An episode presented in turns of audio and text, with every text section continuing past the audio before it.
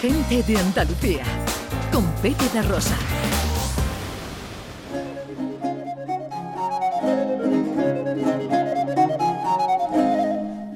Bueno, seguimos paseando por Andalucía eh, y seguimos paseando por la historia. Si hablamos de historia, en este programa tenemos que saludar a Sandra Rodríguez, nuestra historiadora. Hola Sandra. Hola, ¿qué tal? ¿Cómo estáis? Y fijaos qué cosa más chula tenemos en Granada.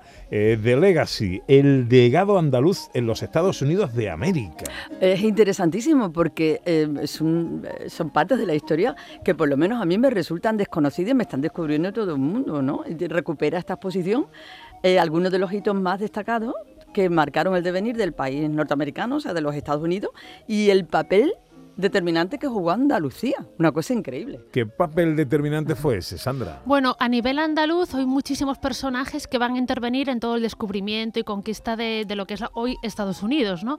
Por ejemplo, Alvar Núñez Cabeza de Vaca, que hemos hablado de muchas veces, pues estuvo en la zona de Florida. Y después hay un montón de curiosidades eh, ya a nivel español, ¿vale? Por ejemplo, el símbolo del dólar, que es algo hoy universal y que, tiene, que es el símbolo que representa hoy por hoy el dinero, por ejemplo, tiene un origen español. ¿Ah, sí? Sí, las las monedas españolas venían marcadas como una abreviatura que era PS, ¿vale? Que era una abreviatura de, lo que eran los pesos y dicen, una de las teorías dice que eso evolucionó para que el símbolo del dólar fuera esa S y la P por encima, que sería muy parecido a lo que tenemos hoy. Otra teoría dice que las barras eran las dos columnas de Hércules y que venía del escudo de los Reyes Católicos de Plus Ultra, ¿no? Con esa banda de ese. Entonces, la toponimia que tenemos en Estados Unidos hoy en día, Florida, Los Ángeles, San Francisco, todo eso tiene un origen español. Entonces es importantísimo y hay que recordar personajes y recordar hechos de aquella época. Qué, bueno. Oye, pues dejadme que eh, salude a Eva García, que es la comisaria de esta exposición, que pretende dar a conocer la aportación española y especialmente andaluza a la independencia de los Estados Unidos de América. Hola Eva, muy buenos días. Muy buenos días, encantada de estar con todos vosotros. Igualmente, muchas gracias por atendernos. ¿eh? Sí, un placer. Bueno, esto está eh, en la sede del eh, MADOC, del Mando de Adiestramiento y Doctrina del Ejército eh, del Aire, en Granada. ¿Y qué vamos a ver ahí? Es del Ejército de Tierra, discúlpame que te corrija. No, no, no, está bien que me corrijas si está mal, claro. Pues Ejército de Tierra. lo que vamos a ver, vamos a hacer un recorrido de puntillas por algunos de los sitios más, más emblemáticos, más ah, desconocidos también de nuestro paso por lo que conocemos hoy como los Estados Unidos de América. Entonces empezamos inevitablemente con nuestros reyes católicos, eh, muy castigados injustamente porque fueron unos visionarios, y de ahí empezamos con Ponce de León, que fue el primer europeo que puso pie en el continente norteamericano. Él eh, fue el que nombró la Florida, porque cuando llegaron a, ese trozo de tierra que al principio no sabían si era una extensión de una isla, era una isla o una, luego se descubrió que no era una isla, era una extensión de un, de un gran y vasto territorio, pues era el domingo de Pascua y como era la Pascua Florida, por eso le pusieron la Florida. Eh, son la exposición está inspirada en postales Mm, así con un, un toque bucólico tipo años 30, 40 y lo que pretendemos es que con una imagen em, eh, atractiva y una pequeña frase el, el, visitante se vaya con una idea de, datos muy desconocidos sobre, sobre nuestra llegada a Estados Unidos. Eh, nosotros allí éramos parte del virreinato de Nueva España, se inició en 1535 y acabó en 1821. Y como dato curioso, la Florida española, eh, que dejó de ser española en 1821, ha sido a día de hoy mucho más tiempo española que norteamericana. Eva, y yo no he visto la exposición, pero me parece fascinante y sacáis a la luz personajes que, son muy desconocidos a día de hoy, ¿no? Como Luis de Córdoba, este marino que participó eh, en, el proceso de independencia, ¿no? De alguna manera. Bueno, has, tocado una fibra muy sensible para mí, porque yo soy una enamorada del almirante Luis de Córdoba. En la Armada ya me llaman Eva de Córdoba. De hecho... os avanzo que el martes vamos a sacar nuestro nuevo vídeo, lo vamos a publicar en redes para contar la hazaña, porque el almirante Luis de Córdoba tuvo una carrera increíble, pero hay una muy destacable, que es en el verano de 1780, él con la ayuda de la inteligencia española en Londres supo de un convoy que se dirigía hacia, hacia las Indias y hacia Norteamérica para apoyar eh, a, los británicos contra las tropas del general Washington. Pues con toda su pericia, este andaluz maravilloso eh, capturó más de 50 barcos a los ingleses, más de 3.000 prisioneros, más de un millón en libras este, en oro, en libras esterlinas, el día de hoy. Sí, sí, sí, increíble. Es, curiosísimo que sabemos mucho de la Armada Invencible, pero sabemos poco de estas cosas que pasaron en, España, que son maravillosas. ¿sabes por qué? Sí, ¿sabes por qué? Porque tendemos a contar nuestras derrotas y tenemos que cambiar esa cultura de regodeo en, en las derrotas. Nosotros tenemos muchas más victorias que derrotas.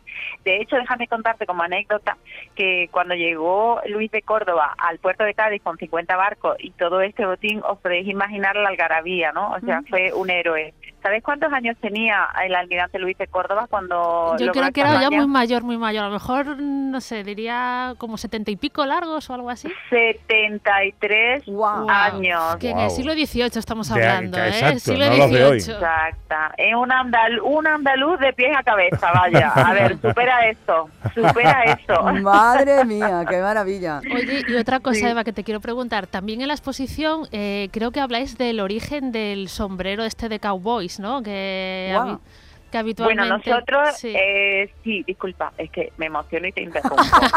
está, fascinante, de verdad. Yo es que eh, nosotros tenemos una postal que es la cultura cowboy y en las presentaciones que doy siempre cuento que la cultura cowboy es parte intrínseca de la cultura andaluza porque, eh, a ver, la transhumancia del ganado, por ejemplo, ¿no? Las caravanas, hoy día, si los tenemos todos los años cruzando las marismas del Guadalquivir en el Rocío de Huelva, es la misma estampa. Entonces, al final, el gorro cordobés es una evolución hacia el, el gorro cowboy, eh, todo lo que es el cuero de, la protección de los, el, lazo para cazar las, las reses. Es que allí no había ni caballos, ni perros, ni vacas, ni gallinas, ni cerdos. Todo eso lo llevamos los españoles.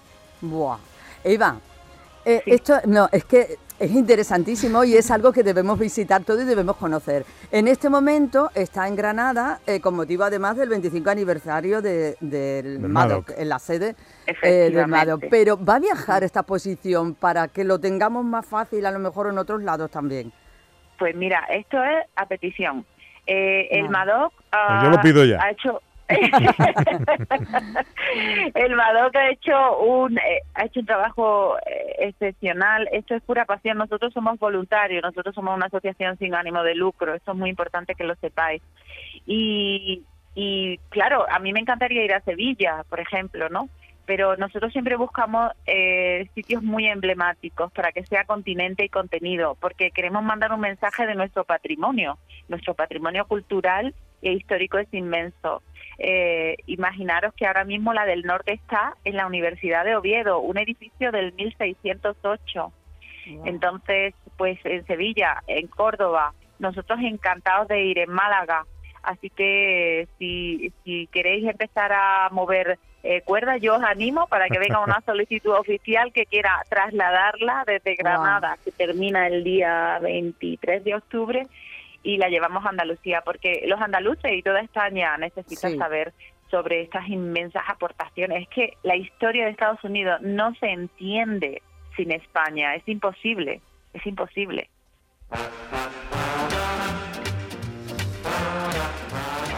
Déjame que te diga una cosa, Eva, da gusto escucharte. Sí. y tu pasión, lo bien que lo cuentas, lo bien que lo sientes y lo bien que lo transmites. Te agradezco mucho que nos hayas atendido en esta mañana. ¿eh? Gracias a vosotros por la difusión, que es de verdad lo más importante. La Capitanía General de Granada acoge la exposición de Legacy, el legado andaluz en los Estados Unidos de América, haciendo especial hincapié a la aportación andaluza en la independencia de los Estados Unidos. Eva, un beso muy fuerte. Otro para vosotros, buen fin de semana. Qué interesante esto, Sandra. Madre mía, pero es emocionante. Sí, sí, aparte que es un grupo de personas, la, la Asociación Cultural creo que es de Legacy se llama, que se encarga de difundir todo este patrimonio histórico y es maravilloso su trabajo. increíble. Vamos ahora llegando a las 12. Es eh, mediodía en Andalucía, enseguida la información en Canal Sur Radio. Nosotros continuamos con el cine, la historia, John Julius, aquí, gente de Andalucía.